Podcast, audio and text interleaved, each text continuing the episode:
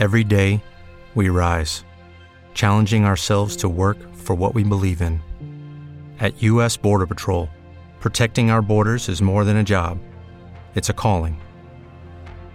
Agents answer the call, working together to keep our country and communities safe. If you're ready for a new mission, join U.S. Border Patrol and go beyond. Learn more at cbp.gov/careers. Judy was boring. Hello. Then Judy discovered ChumbaCasino.com. It's my little escape. Now Judy's the life of the party. Oh, baby, Mama's bringing home the bacon. Whoa, take it easy, Judy. The Chumba life is for everybody. So go to ChumbaCasino.com and play over 100 casino style games. Join today and play for free for your chance to redeem some serious prizes. ChumbaCasino.com. No purchase necessary. Void where prohibited by law. 18 plus terms and conditions apply. See website for details. Estás escuchando Castillón Confidencial. ¿Qué tal amigos? ¿Cómo estáis? Bienvenidos, gracias por estar ahí. Ya estamos en miércoles, mañana jueves, recuerden, una entrega exclusiva para iVox, para iVox, díganle como quieran, sobre el chantaje a Pedro Sánchez por parte del gobierno marroquí. Hemos conseguido alguna información privilegiada que les vamos a ofrecer para que sean los mejor informados. Lo haremos eh, de forma exclusiva para a algunos de ustedes, los que quieran entrar, eh, a través de un nuevo canal de iBox para seguidores del programa. Tenemos que contarle algo al respecto porque no nos han dicho toda la verdad. Por ejemplo, el CNI entregó no dos, tres informes secretos a los que hemos tenido acceso advirtiendo a Sánchez de lo que podía ocurrir. O por ejemplo, cómo Estados Unidos, la CIA, advierte al servicio secreto marroquí de los negocios de Sánchez y esposa.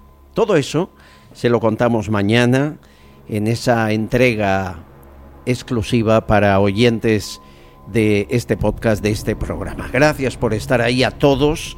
Periodista digital, cierre digital H50, el catalán. Gracias amigos de Barcelona, Gran Vía Radio, canal de YouTube, suscríbanse eh, y todas las plataformas, Spotify, Firebox, etc. Bueno, y, y, referente a las andaluzas, prepárense, Juan Espadas es eh, eh, un líder que no lo hizo mal como alcalde de Sevilla, pero que no quería ser candidato a la Junta de Andalucía y Pedro Sánchez le obligó. Eso es así, tal y como se lo digo, y él mismo lo reconocía en círculos privados antes de empezar la campaña.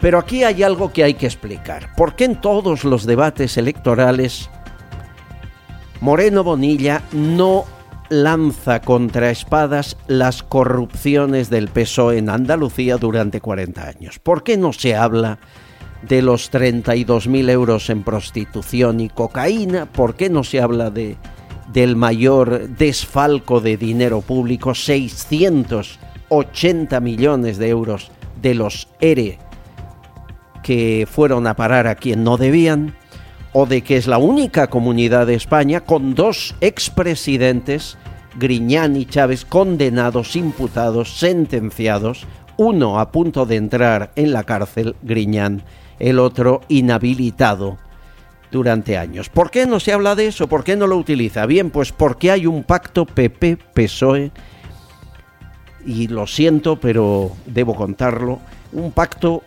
cerrado entre ambos partidos, acordado antes de la campaña electoral por los jefes de la campaña del Partido Popular y del PSOE. Un pacto de no agresión. Era muy fácil sacarle a Juan Espadas que su mujer eh, ha de declarar ante la UCO de la Guardia Civil, porque cuando se lo han pedido se ha negado a hablar, y va a ser imputada. Eh, el juez por ahora no lo ha hecho, pero va a ser imputado, es cuestión de semanas. Por la FAFE, por eh, el dinero que recibió y no debía, igual que 84 personas más. La mujer de espada, ¿sí? ¿Han oído hablar de eso? ¿A que no? No lo han sacado en ningún meeting. Solo un día Macarena Olona, en el primer debate, la acusó de enchufar a su esposa.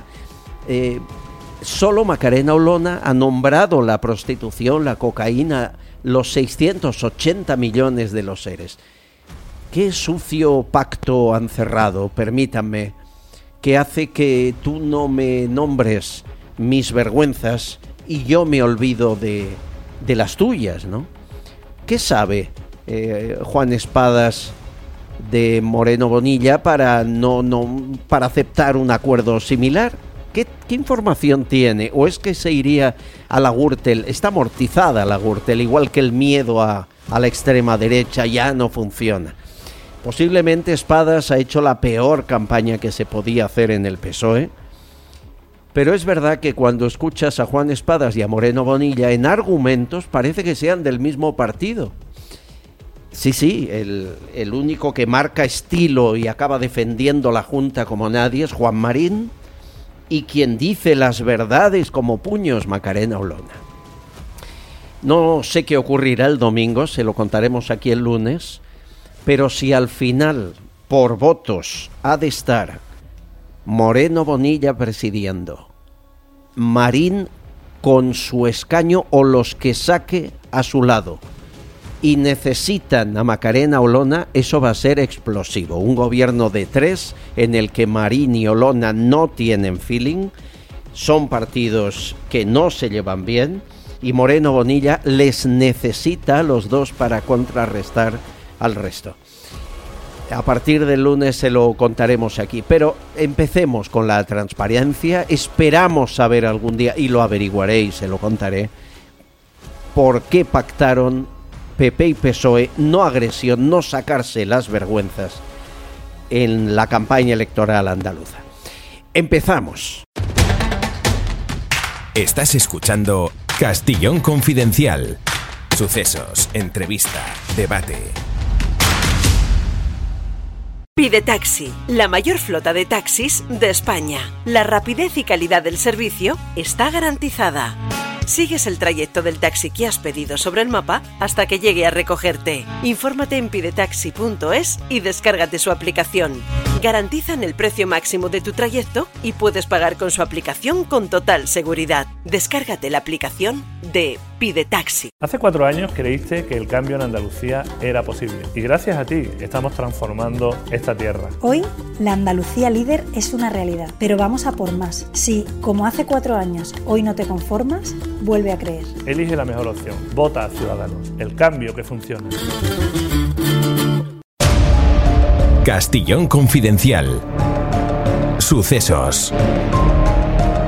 Este próximo sábado en Zarauz que los presos de ETA han organizado una fiesta de homenaje a los etarras, como lo están oyendo. Zarauz, costa guipuzcoana, lugar magnífico, 23.000 habitantes en verano, muchos más. El alcalde del PNV y ETA asesinó en Zarauz a más de 20 personas. 20 personas. Entre ellos María José García, la primera mujer policía asesinada por ETA, el secuestro y asesinato del empresario Ángel Berazabi, o el intento de atentado con muerte que afortunadamente no salió del todo bien y, y sobrevivió de mi buen amigo Gorka Landaburu que le mandaron la carta bomba y le amputaron varios dedos de, de las manos. Todo eso ha ocurrido en Zarauz y las familias de los heridos, de los muertos, de los 20 asesinados tendrán que soportar este fin de semana un pasacalles, una comida popular, un concierto y hasta una verbena de los amigos de los etarras. Y no hay quien lo pare. Serafín Giraldo, inspector de policía, portavoz de H50. Hola. Muy buenas, Albert.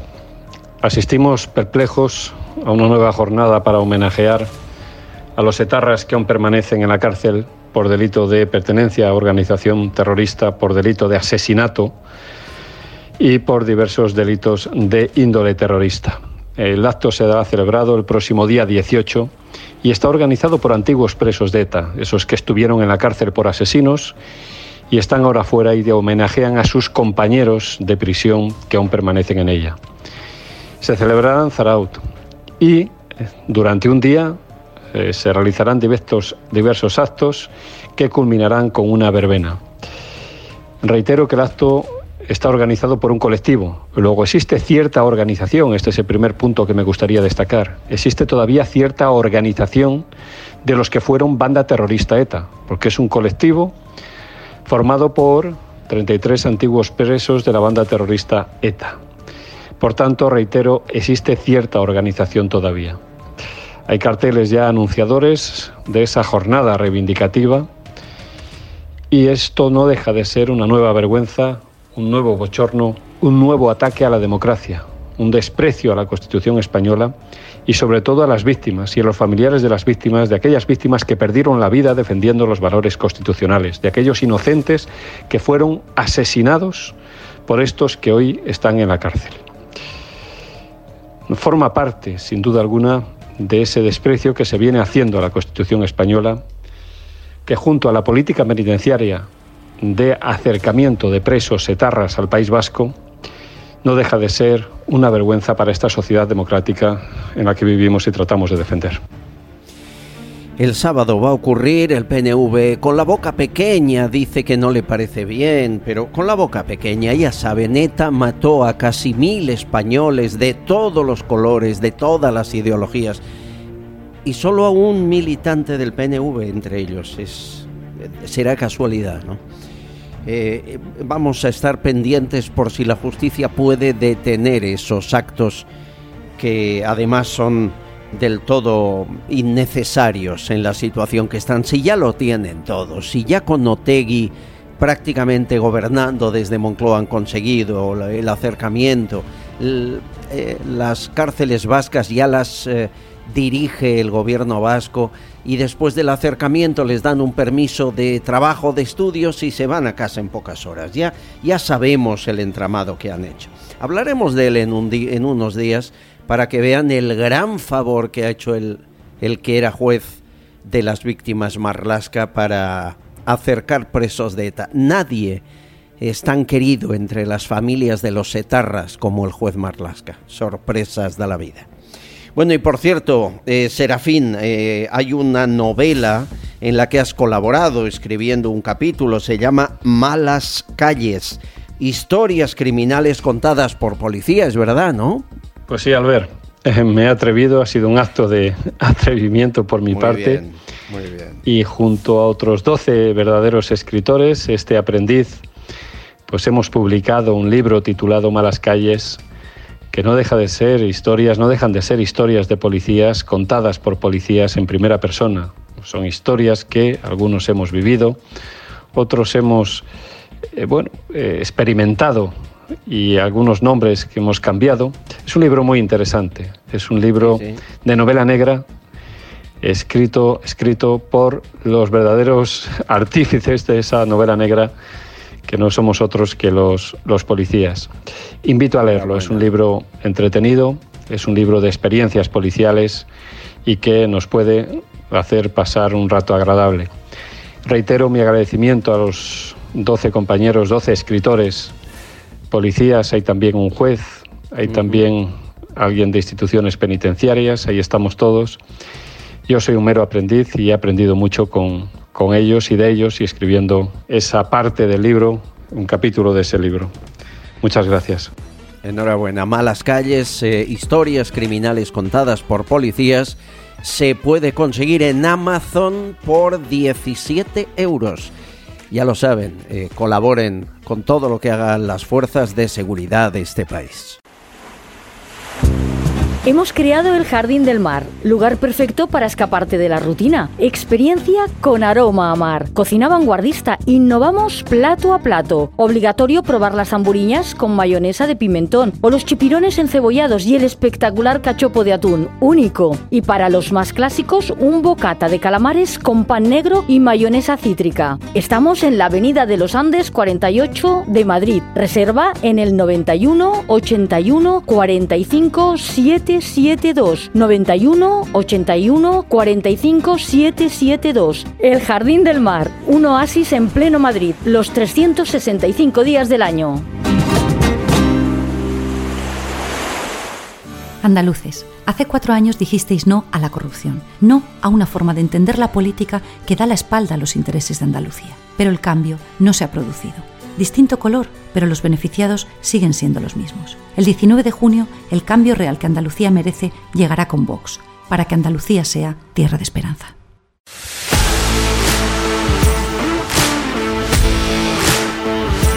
He intentado saber cuántos ceros en pesetas se significarían 1.100 millones, pero me cuesta.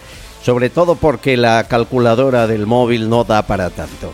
1.100 millones de euros es lo que se va a gastar el gobierno de Pedro Sánchez creando el Observatorio Global del Español, como lo oyen. Eh, ¿Para qué sirve? Bueno, eh, analizando las páginas del gobierno, dice que para analizar la situación del español y de las lenguas cooficiales en el mundo. Primer, eh, primera contradicción, si es del español, ¿qué pintan aquí las lenguas cooficiales?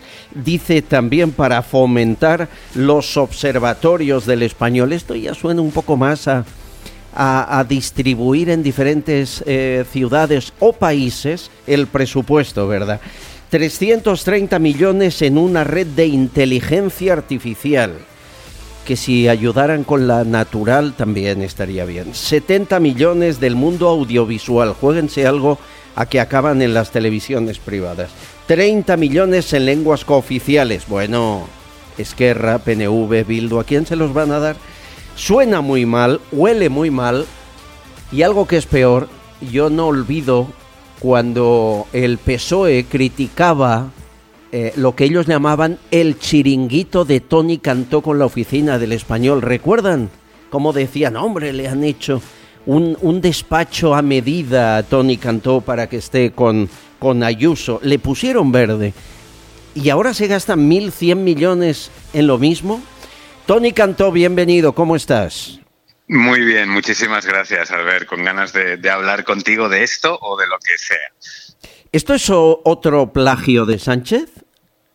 Bueno, la verdad es que Sánchez ha demostrado en muchas ocasiones que va detrás a rebufo de las políticas valientes que lleva a cabo Ayuso, pero yo me temo que como muchas otras veces lo que hará es copiar la musiquilla, pero no ir al alma del, del asunto. Yo, yo en primer lugar, le doy la bienvenida ¿no? a, a la iniciativa. Eh, yo, una vez que sales de la burbuja política y de los golpes de esto qué es, esto no sirve para nada, Sí. eso, todo el mundo te dice que es bienvenida eh, la idea de Isabel Díaz Ayuso, que ya era hora y que pongámonos a trabajar. Es lo que te dice todo el mundo que está en el ecosistema del español, de la educación en español, de la cultura, del arte, etcétera, ¿no? Y de hecho yo ya estaba colaborando con, con, con, con entes que dependen del gobierno, como el Instituto Cervantes, con el que tengo muy buena relación y con el que ya hemos llegado a acuerdos, ¿no? El tema es que luego yo quiero saber si esto es verdad y, hombre, sí que me chirría, porque yo lo comprobé hace muy poco tiempo, que después de haberme atacado tantísimo y haber atacado tanto a Ayuso, un día estábamos en un acto en el que estábamos dando la bienvenida, que es una parte importante de mi trabajo, a, a unas personas que venían de 18 países distintos a comprobar que Madrid es un lugar estupendo para estudiar español. Invitamos a la gente del Cervantes para que les contara cómo las escuelas de esta comunidad están acreditadas por ellos y cumplen todos los requisitos y tienen unas instalaciones estupendas, como Madrid tiene una sanidad estupenda, como tiene una seguridad en sus calles ejemplar, etcétera. Y de repente en aquel acto se me presentó una persona y me dijo soy el responsable o la responsable de la Dirección General del Español en el mundo. Y yo me quedé un poco patidifuso, ¿no? Porque había sufrido ya muchos ataques por parte, por ejemplo, de Podemos o del Grupo Socialista en la Asamblea de Madrid y dice, ostras, eh, estos que me atacaban por, por la oficina del español tienen una dirección general del español en el mundo. Y no solo eso, sino que luego hemos visto eso que tú dices, el PERTE, y también la creación del Observatorio Global del Español, ¿no? Así que como yo ya dije en aquel día, bienvenidos sean, nosotros no somos nada de atacar esto porque entendemos la importancia que tiene la lengua también para crear riqueza y empleo, y lo único que les pedimos es que Primero, ojalá sea verdad y hagan algo útil hacia afuera, porque como tú has dicho, has desgranado muy bien eh, todo lo que hay. Ya vemos que de repente empiezan a hacer lo que ya hacen las Hombre, embajadas. ¿qué pintan las lenguas cooficiales si es del español? Para con todo el cariño lo digo, ¿eh? Pero en segundo lugar también yo les digo que, oiga, eh, defiéndanlo también hacia adentro, ¿no? Que hace nada el PSC en Cataluña se unió a, a los Podemitas, al PS, al- a los de Esquerra, a los del 3% los de la CUP, para impedir, fíjate tú, que quienes tienen como lengua materna el español al menos estudien un 25% de lo que pueden estudiar en, en español, ¿no? Y el PSC votó en contra. Sí, sí. Eh, ¿Cuánto cuesta tu oficina del español? ¿1.100 millones? No, Uy, yo con 1.100 millones haría virguerías, lo que pasa es que yo estoy Ya, ya. convencido de que me sobraría muchísimo dinero, ¿no? Pero yo, lo- lo- lo- es- vamos a ver, yo, eh, esta oficina tiene asignado mi sueldo y ya está, y lo que sí que yo tengo que hacer es, eh, no tengo presupuesto más que ese, pero cuento con el presupuesto de todas las consejerías con las que trabajo. Y yo ahora mismo estoy haciendo proyectos con cinco consejerías distintas. No solamente esta de, de- de cultura, turismo, deportes de la que dependo, sino que también estoy haciendo proyectos como con la de educación, varios proyectos también con la de asuntos sociales, familia e inmigración, con la de economía y empleo también. Entonces, eh, con cada una de ellas, me- me- digamos que me asignan un presupuesto si les gusta el proyecto que yo les presento. Eh, Tony Cantó es muchas cosas, es eh, actor, es activista social, eh, hizo un trabajo brillante en el Congreso de los Diputados y ahora acaba de publicar un libro cuyo título ya lo dice todo. De joven fui de izquierdas, pero luego maduré. El título ya le cabrea a mucha gente, eres consciente de eso, ¿no? Entiendo que por eso se puso. Claro, claro. Yo ya sabes que me conoces y siempre me ha gustado un poco provocar, ¿no? Porque creo que es una parte importante de mi trabajo cuando era actor, pero también cuando he sido político, ¿no? Y, pero aparte de que pueda o no ser provocador, es, es una realidad, ¿no? Yo, yo creo que una cabeza medianamente amueblada solo puede ir en esa evolución, ¿no? Pero vamos a, vamos a, vamos a ir más allá. Tú como actor, em, me puedes explicar cosas que nadie cuenta. Por ejemplo, el famoso Me Too de Estados Unidos, ¿por qué no llega al cine español? Yo he conocido a una actriz, y voy a dar su nombre porque me lo permitió, Eva Cobo, en algún momento chica Almodóvar. Eva Cobo fue acosada por un famosísimo director de cine que ya murió, obvio su nombre por respeto a la familia, eh, que le ofrecía solo papeles si se acostaba con ella y ella se negó y le hizo la vida imposible. Esto, esto que Eva Cobo me contó una vez y contó en una entrevista, eh, como tantos abusos del cine español, pasa desapercibido. No veo a Bardem, a Penélope, a nadie ponerse al frente de un mitú del cine español. ¿Por qué, Tony? No tengo ni idea. La verdad es que ese es un fenómeno del que mucha gente ha hablado y yo, la verdad es que yo he tenido la suerte de que no lo he sufrido, porque esto no solo lo sufren las mujeres, lo sufren También, los hombre, hombres también. sí. Eh, y yo he tenido la suerte de que no, no lo he sufrido. Pero desde luego, hombre, no deja de llamar la atención que sea uno de los pocos países en los que ese fenómeno no, no ha explotado por la, por la razón que sea. ¿no? Eh, yo he hablado mucho en el libro de mi relación con la profesión. Yo siempre digo que mi profesión de actor es una profesión a la que yo le debo mucho y a la que amo con toda mi alma, pero también digo que hay muchas veces que debemos olvidar o no debemos olvidar que los que siempre hablan, a los que siempre se les pone el micro, son una élite eh, privilegiada que para nada son representativos de toda eh, la profesión. ¿no? Es una profesión en la que hay unos índices de precariedad brutales, en los que hay un paro brutal y repito que no está de acuerdo casi nunca con lo que dice esa, esa élite. Yo sé que a la gente de mi profesión le cuesta salir del armario progre, eh, porque sé y lo he comprobado en mis carnes que eso tiene un precio, ¿no? Y por lo Eh, tanto, mira, eh, estaba pensando, en, tú eres un ejemplo, ¿eh? pero Quique San Francisco, eh, magnífico actor, un día se le ocurre decir que vota Vox, acoso y derribo contra Quique San Francisco. ¿Qué pasa? Sí. Bueno, pasa que hay una élite que se ve reflejada solo en ese tipo de ideologías y que castiga a quienes hagan público no, no estar en ese lado, ¿no? Y yo lo he vivido también, a mí me han, eh, significarme políticamente me ha costado uh, contratos. Y eso que yo he sido una persona que soy un auténtico privilegiado, que he vivido de mi profesión, yo he vivido fuera de la política 30 años de mi vida y 10 años y pico de la política, ¿no? Eh, y realmente a partir de que me significo políticamente se me cierran muchas puertas. Pero bueno, esa es una realidad que yo espero que poco a poco se, se vaya corrigiendo y en ese sentido yo creo que la derecha también debe cuidar eh, de, los, de los suyos, ¿no? Porque si no, si cada persona que sale y reconoce que no está en esa izquierda, que no vota PSOE o Podemos, se va a quedar sin trabajo, pues ostras, eh, ponemos muy complicado normalizar que en esta profesión, como en cualquier otra, hay gente de todas las ideologías. Sí, pero fíjate, eh, Tony cantó el cine medios de comunicación, productoras de comunicación, cultura, teatro, museos, eh, casi todo está en manos de, de una sola ideología.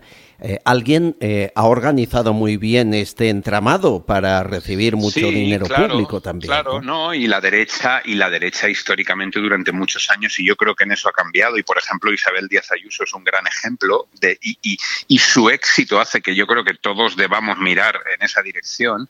La derecha durante mucho tiempo no ha dado esa batalla. O sea, la derecha al final ha dejado que se diga en este país, no, bueno, pues la derecha es la que gestiona bien y punto. No, no, no solamente es la que gestiona bien, tiene que dar una batalla cultural y desmontar una, como dicen en mi tierra, una paraeta que ha ido creando la izquierda, ¿no? Y que hace que, que, que bueno, que sea complicado sacarle democráticamente, por supuesto, de las instituciones, porque tienen una base ahí. Yo hoy lo decía en una entrevista, ¿no? Decía, la mayoría de los medios de comunicación son de izquierdas y hay que reconocerles que hacen muy bien el mal.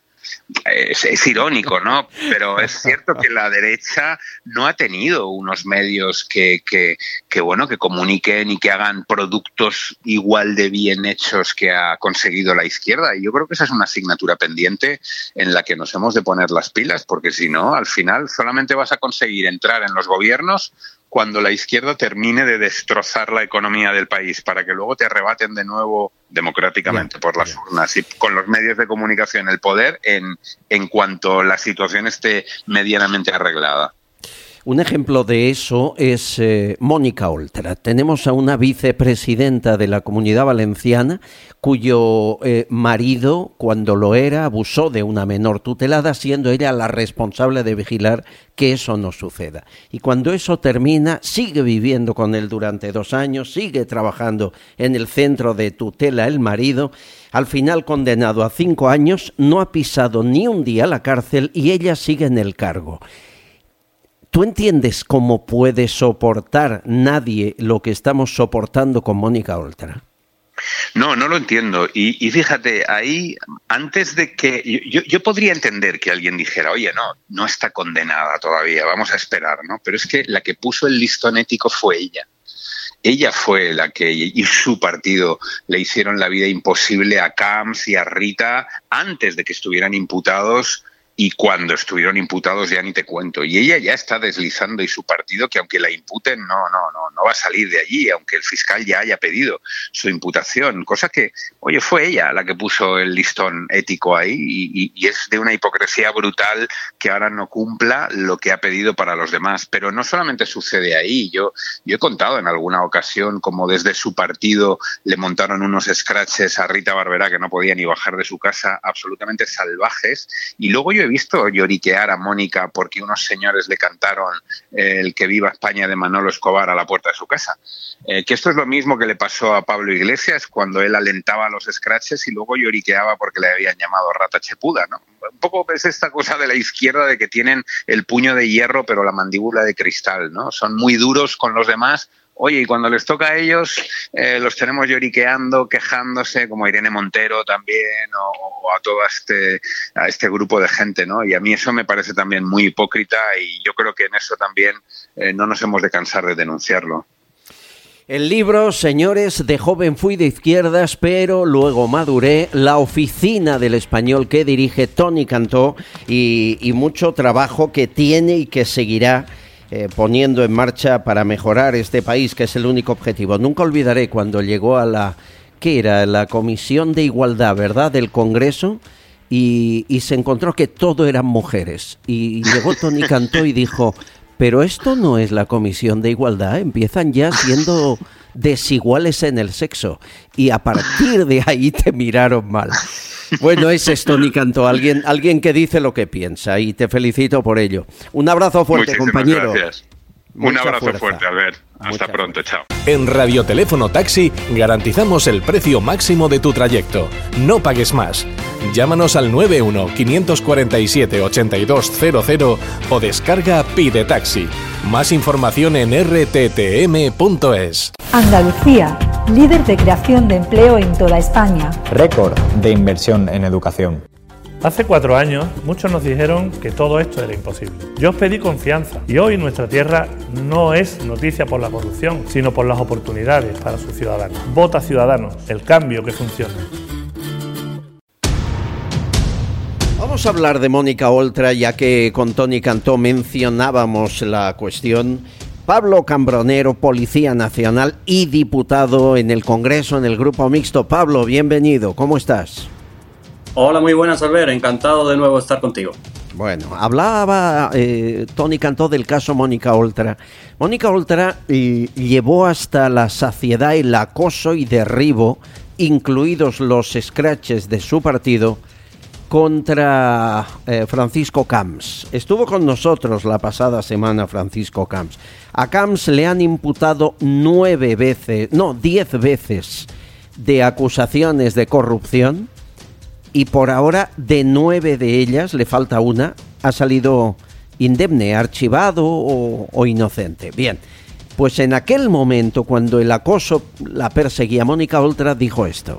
Bueno, la verdad es que la dimisión de Camps era, la crónica de un suceso anunciado, es decir, al final Camps eh, estaba en una vía sin salida desde hacía ya muchos meses, es decir, él tenía que haber dimitido hace, hace dos años cuando, cuando ya se le imputó formalmente y empezaron a aparecer todas las evidencias. Todas las evidencias, él tendría que haber dimitido. Esto es cuando dimite, pero no porque Camps crea haber cometido un delito, porque el PP en Madrid se lo exigió. Cambronero, recuerdas aquellos días, ¿no? Claro que recuerdo aquellos días, la presión mediática que sufrió Camps en esos momentos. eh, hablaban auténticas barbaridades, incluso con insultos por parte de la izquierda eh, de él. Y ver esto ahora demuestra la diferente vara de medir que tiene esta gente para consigo mismo, porque más, más pruebas en contra que tiene Mónica Oltra no tiene nadie y continúa agarrada a su puesto de trabajo. Bueno, escuchen lo que ocurrió hace muy poco, rueda de prensa, Mónica Oltra, cada vez que va una rueda de prensa como vicepresidenta, que sigue siendo de la comunidad valenciana, le preguntan si va a dimitir y no es que diga que sí o que no, no, no, es que se indigna por la pregunta, escuchen. En caso de que si la imputaran, la citasen a, a, a declarar esta causa, ¿dimitiría entonces? No, yo no tengo ninguna razón para dimitir. Si la justicia en esta causa cree que hay ilegalidad, ¿qué hará entonces? ¿Dimitirá o no? ¿Qué, qué, qué quiere decir con esto de si cree la justicia que hay? La justicia no cree ni deja de creer. Es increíble la, la, dos formas distintas, la cara dura que tienen. Es como Ada Colau, ¿no? Compañera de partido, aquel corte que escuchamos, yo dimitiría en un caso así, y ahora que está doblemente imputada, cogida a la silla. Mm, ¿No tienen memoria, Pablo, o no tienen vergüenza? Pues no tienen vergüenza directamente, la memoria la tienen muy fresca. Es alucinante porque además hay que recordar que esta señora es la socia preferente junto a Ada Colau, que tú muy bien has mencionado, de Yolanda Díaz en su nuevo proyecto político, que por cierto vamos a pagar todos su creación a través del tour que se va a hacer Yolanda Díaz este verano. Entonces, bueno, es alucinante que haya escogido estos socios y lo que no tienen es ningún tipo de vergüenza, en eso lo tengo muy claro. Señores, eh, hablando de vergüenza, es noticia de ayer a última hora, la Fiscalía del Tribunal de Cuentas pide investigar a Más Madrid por presunta financiación irregular. Estamos hablando, seguro que se acuerdan, de lo que hizo Rejón, que fue forzar a simpatizantes a hacer donaciones para financiar su partido. Forzar es ilegal. Y no solo eso, también el acta fundacional de Más Madrid estaba llena de firmas falsas que hizo él o algún amigo suyo eh, y que montaron en un chiringuito y llevaron al notario en un documento que, vamos, no, no aguanta ninguna inspección. Eh, al final, Más Madrid es un bluff, ¿no? Pablo, tú eres compañero de ellos en el Congreso. Eh, ¿Qué les pasa? Bueno, eh, estamos hablando del diputado que ha sido elegido por la prensa parlamentaria como el mejor orador del Congreso de los Diputados, que lo cual es no sorprendente, sino lo siguiente. Bueno, pues este señor eh, se dedica a dar clases de limpieza democrática a todos los miembros de esta Cámara. Cada vez que se sube a la tril intenta eh, darnos un ejemplo de cómo se tienen que hacer las cosas y de repente pues empezamos a ser testigos de que como toda la izquierda y la extrema izquierda, porque este señor viene de donde viene y va a donde va, por muy de moderado que quiera ir, pues al final actúan igual, actúan de espalda a la legalidad y dando unas clases de, normalidad democrática y de limpieza que no tienen en sus propias casas. Por lo tanto, bueno, es otro bluff de la izquierda, otro eh, ejemplo claro de lo que la extrema izquierda puede hacer con los suyos. Imagínate lo que hacen y ya lo estamos viendo al frente de un gobierno. Eh, no olviden lo que nos contó aquí Celia Canovas. Celia Canovas fue senadora de Podemos por Tarragona, es abogada. Le hicieron la vida imposible como hace Podemos eh, en aquella época y ahora a los que empiezan a hacer preguntas, por ejemplo, ¿dónde va el dinero de mis donaciones? A ella le pasó, ella la obligaron a donar 3.000 euros. Eh, y luego le dan un recibo de 5.000 y dicen, pero bueno, ¿esto qué es, no? ¿Esto es que es blanqueo directamente o qué es? A partir de ahí la vida imposible a Celia Cánovas hasta que tiene que dejar Podemos. En una entrevista hace pocos días contó en este programa que lo que está diciendo Hugo Carvajal a ella le suena veraz, es muy grave. Escuchen. Me ha llegado cierta información que de alguna manera coincide con lo que dice el señor eh, Hugo Carvajal. Me habla de maletines de monedero en el Hotel Melia de Caracas. No, no maletines, la palabra maletines no, pero sí cheques. Cheques. A, lo mejor no lo entiendo. ¿Te suena? ¿Has oído algo de eso en los pasillos del Congreso? Eh, cheques, maletines que Monedero iba a buscar al Hotel Melía de Caracas, que le pagaba petróleos de Venezuela presuntamente y que ayudaban a financiar al partido en sus inicios en España. Pues no me suena nada de esto en el Congreso. Evidentemente no es una información que no es cómoda para el gobierno y por lo tanto todos los medios afines y subvencionados pues evidentemente la coartan.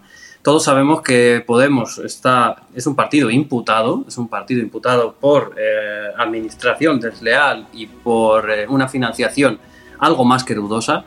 Y bueno, también ha sido objeto de muchas de mis preguntas eh, los enriquecimientos sorprendentes de todos los ministros de Podemos y de otros muchos altos cargos que han sido colocados en esa situación. Por lo tanto, no me sorprende lo más mínimo. Lo que sí que censuro es que esto no sea, no habrá portadas, no habrá telediarios y que, por ejemplo, también que haya entrado la Guardia Civil a los ministerios y no sepamos absolutamente nada de eso ni se haya informado lo suficiente.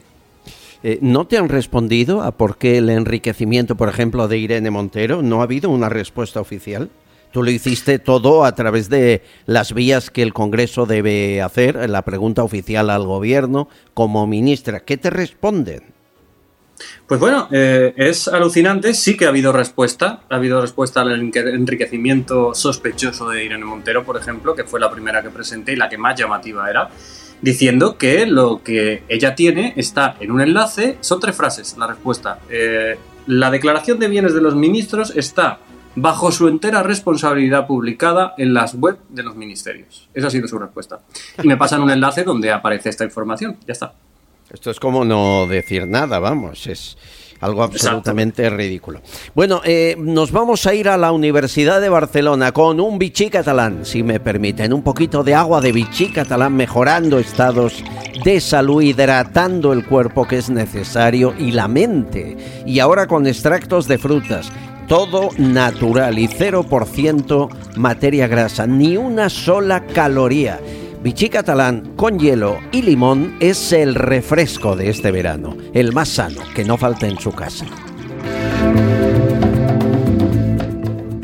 Si eres una empresa, operan con las principales compañías de cada ciudad, con las mejores flotas de taxi. Conocerás en todo momento los gastos de tu empresa y recibirás la factura detallada a fin de mes. Y todo con un clic a través de la aplicación de Pide Taxi. En Pide Taxi te informan del precio máximo garantizado en cada trayecto. Contacta con pidetaxi.es y descárgate la aplicación de Pide Taxi. Andaluces, hace cuatro años dijisteis no a la corrupción, no a una forma de entender la política que da la espalda a los intereses de Andalucía. Pero el cambio no se ha producido. Distinto color, pero los beneficiados siguen siendo los mismos. El 19 de junio, el cambio real que Andalucía merece llegará con Vox, para que Andalucía sea tierra de esperanza. Estás escuchando Castillón Confidencial.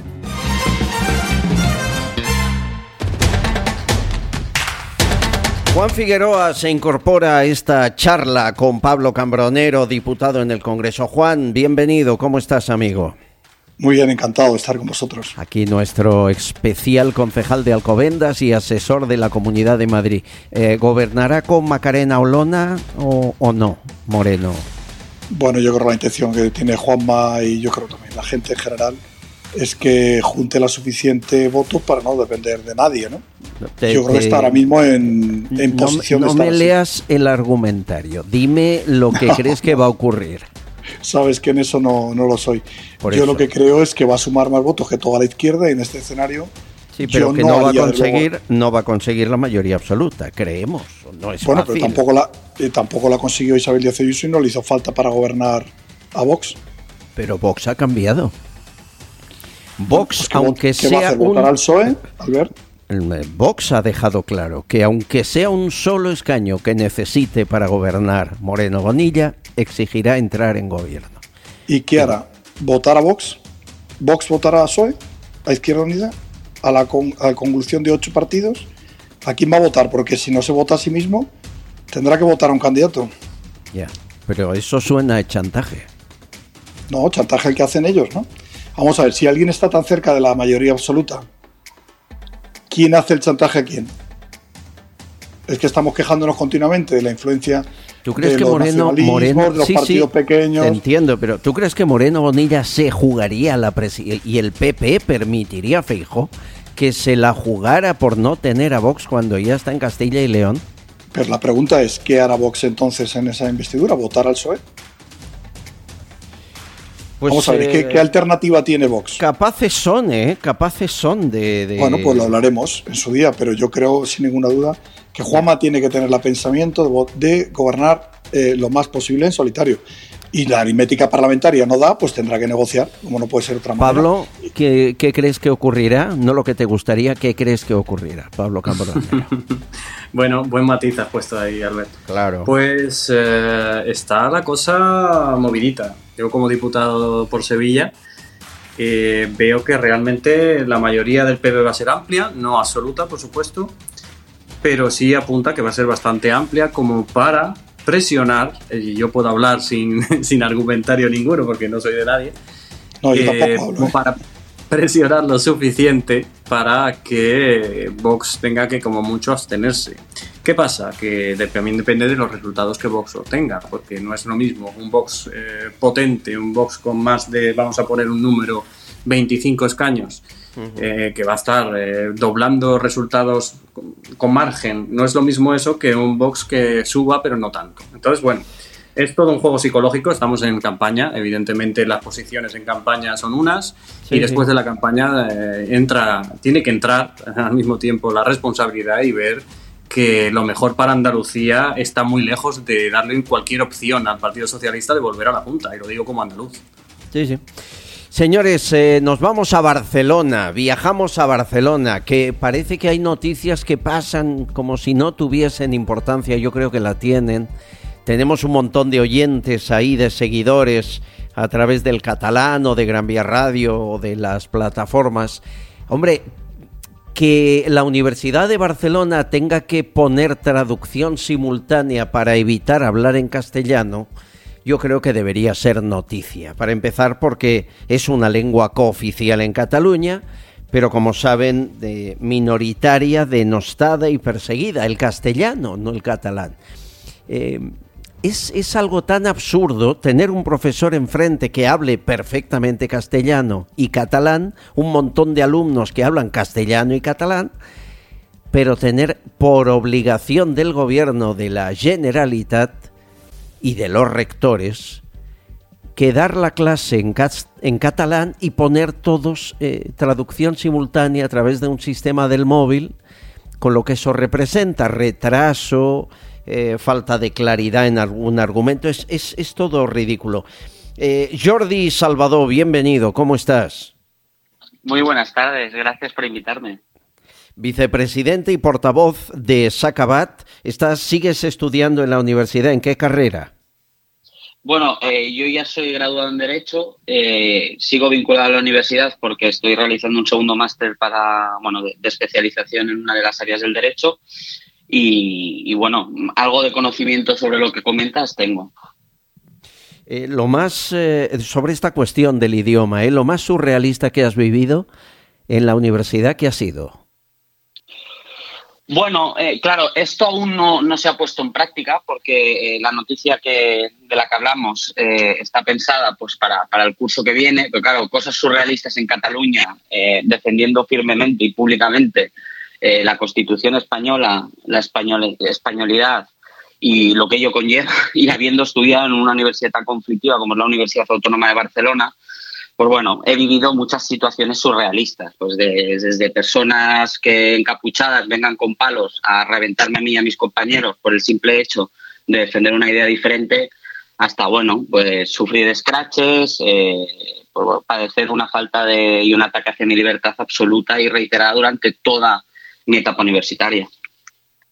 Eso es eh, propio de tiempos nazis. A mí me recuerda a viejos eh, extremismos ya que parecían olvidados. ¿Y el rectorado siempre de perfil?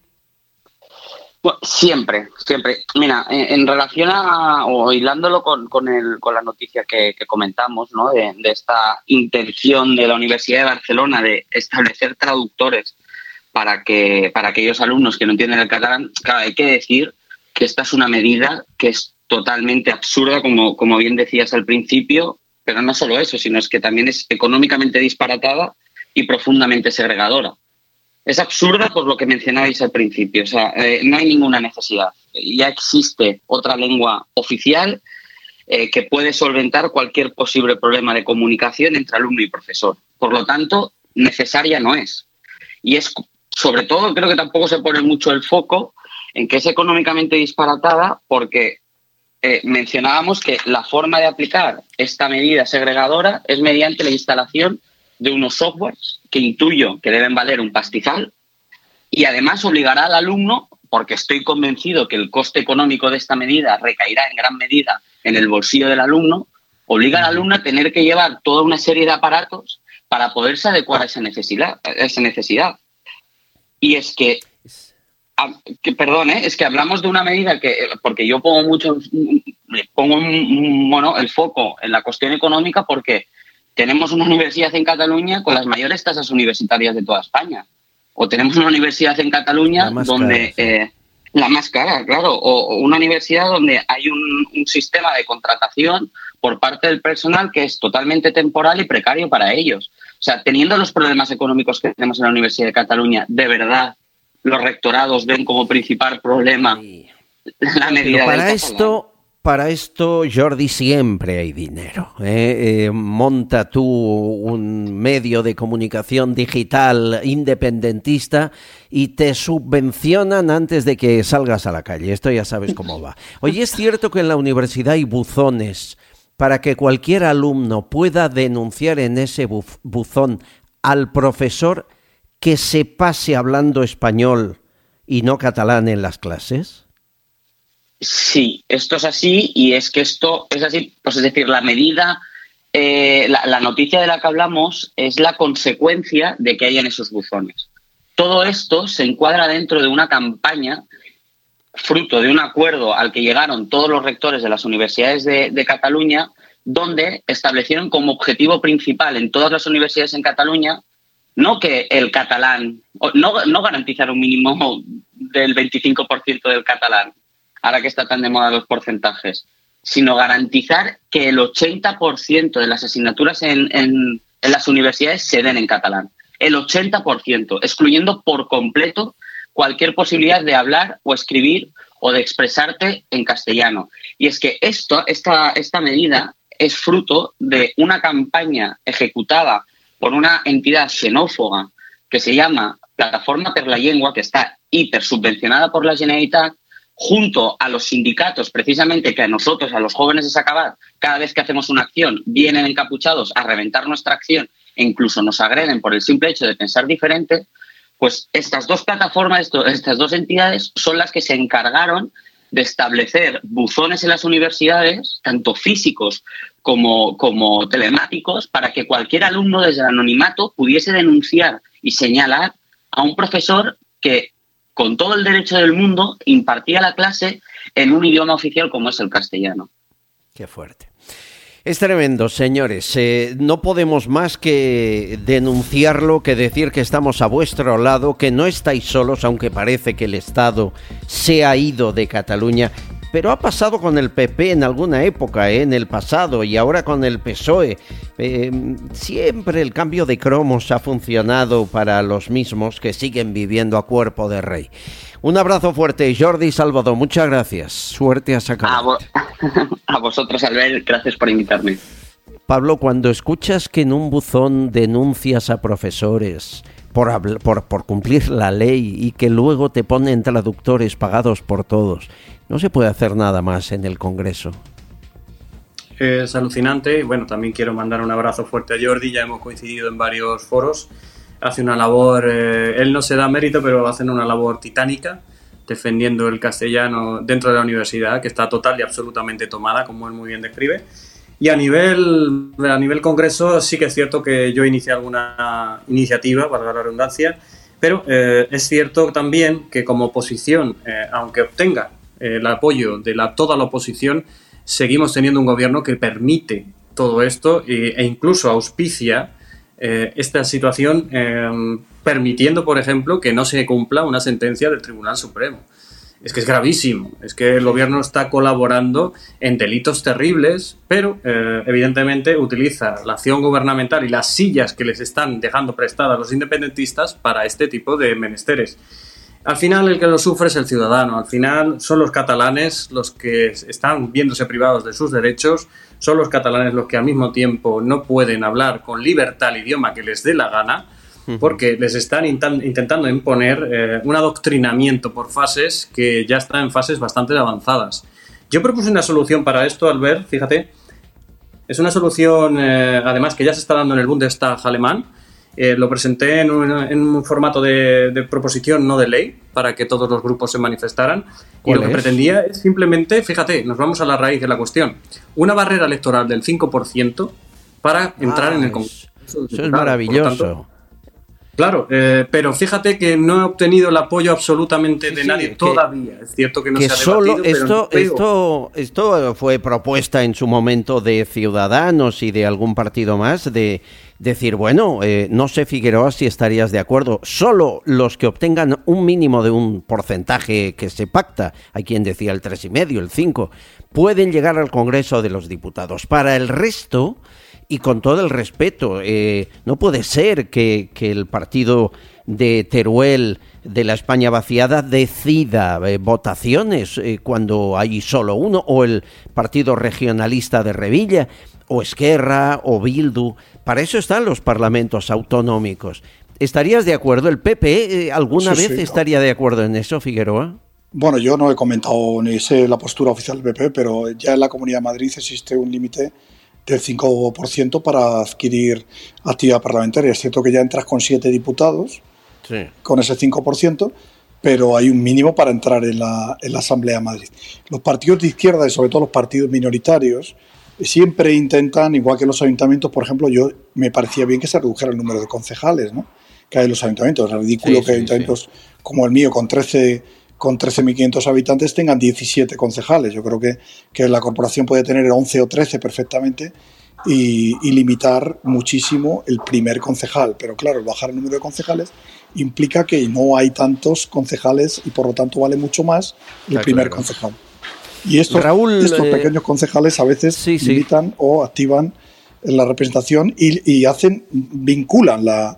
Esto, mira, lo de Teruel, por ejemplo, es claro. O sea, ahora está exigiendo que la Agencia Espacial Europea eh, de Española se instale en Teruel cuando el 93% de la industria aeroespacial está en la Comunidad de Madrid y el 72% de esa industria con Ispachat, con los grandes pro- proyectos europeos, está en Tres Cantos, que además tiene la infraestructura, los inmuebles, incluso la potencia eléctrica.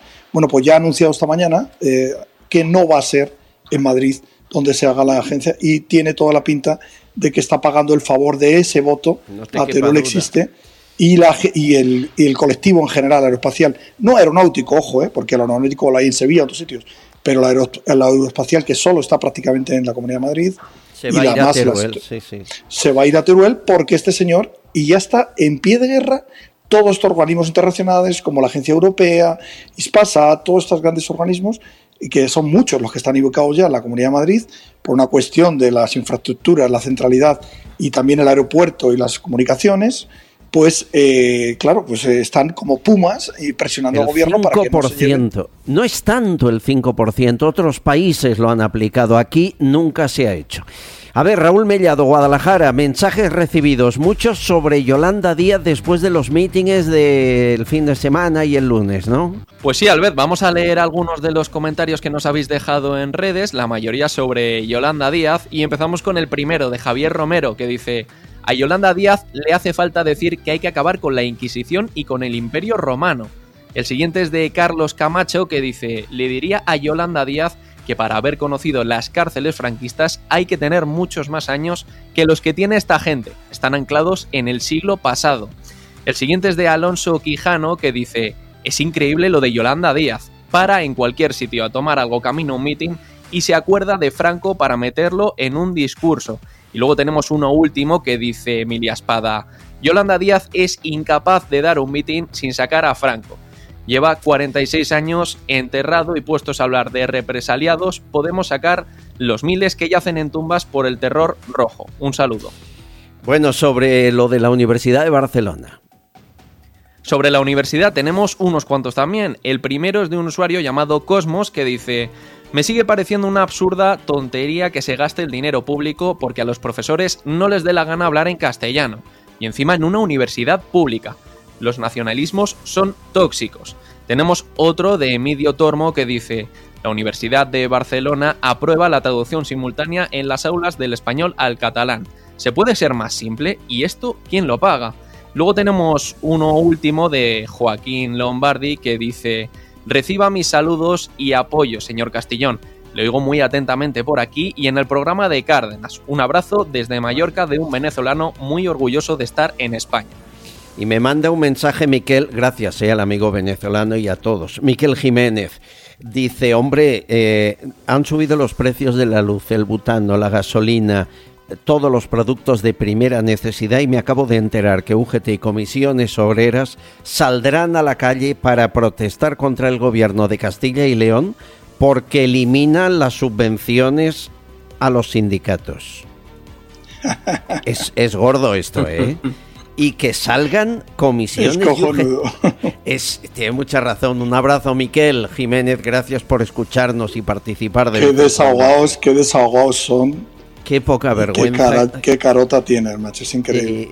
Yo sigo diciendo, eh, sí, pero hay algo aquí que hay que, y yo te pido que, que nos ayudes, Pablo.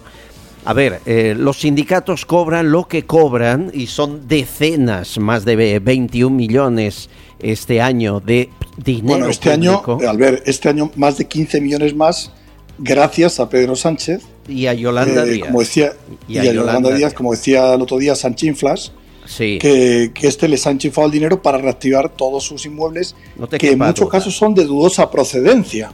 Está claro. Pero eh, lo peor es que se basan en el número de afiliados. Bien, dice tener cada sindicato un millón de afiliados. Un millón UGT, un millón comisiones. Pero no se sabe cuántos pagan la cuota porque en el portal de la transparencia no lo publican. De manera que te has de fiar de su palabra. Bien, Ni por cuántos favor. tienen más de 150 años. Vamos, Porque esto no dan de baja favor, a nadie. Pero es que Claro. nadie se cree que tengan un millón de afiliados. Y nunca se dan de baja a nadie. Ni siquiera el sueldo de Sordo o Pepe Álvarez es público. Ni siquiera eso. ¿Cómo es posible que estemos dando veintitantos millones de euros a gente que nos oculta hasta los afiliados que tiene. Cambronero, ya te, de- eh, te he dado trabajo para lo que te queda de semana. Ayúdanos desde el Congreso a pedir explicación. Bueno, pero ya sabes que si dices algo en contra de esta gente, eres un facha, un fascista. Me es igual lo que digan. Ah, Pablo, un de un todo. abrazo fuerte, te dejo trabajar. Un abrazo inmenso, Bueno, cuídate. Sí, señores, un placer estar con vosotros y deciros, simplemente para terminar, que estoy analizando ya las subvenciones que ha dado el Ministerio de Trabajo porque nos las mandaron precisamente ayer en un documento que solicitamos al, al gobierno y que las sorpresas pues son muchas ahí. y cuantiosas, ya lo veréis. Pues prepárame titulares para de aquí a unos días. Un abrazo, Pablo, gracias. Un abrazo, chicos. Un abrazo, Figueroa, Pablo, cuídate mucho. Señores, mañana más y gracias por estar ahí. Castillón Confidencial. With the Lucky Land slots, you can get lucky just about anywhere. This is your captain speaking. Uh, we've got clear runway and the weather's fine, but we're just going to circle up here a while and uh, get lucky. No, no, nothing like that. It's just these cash prizes add up quick. So I suggest you sit back, keep your tray table upright, and start getting lucky. Play for free at LuckyLandSlots.com. Are you feeling lucky? No purchase necessary. Void where prohibited by law. 18 plus terms and conditions apply. See website for details. Dale más potencia a tu primavera con The Home Depot. Obtén una potencia similar a la de la gasolina para podar, recortar y soplar con el sistema OnePlus de 18 voltios de Ryobi desde solo 89 dólares. Potencia para podar un tercio de un acre con una carga. Potencia para recortar el césped que dura hasta dos horas. Y fuerza de soplado de 110 millas por hora. Todo con una batería intercambiable. Llévate el sistema inalámbrico OnePlus de 18 voltios de Ryobi. Solo en The Home Depot. Haces más. Logras más.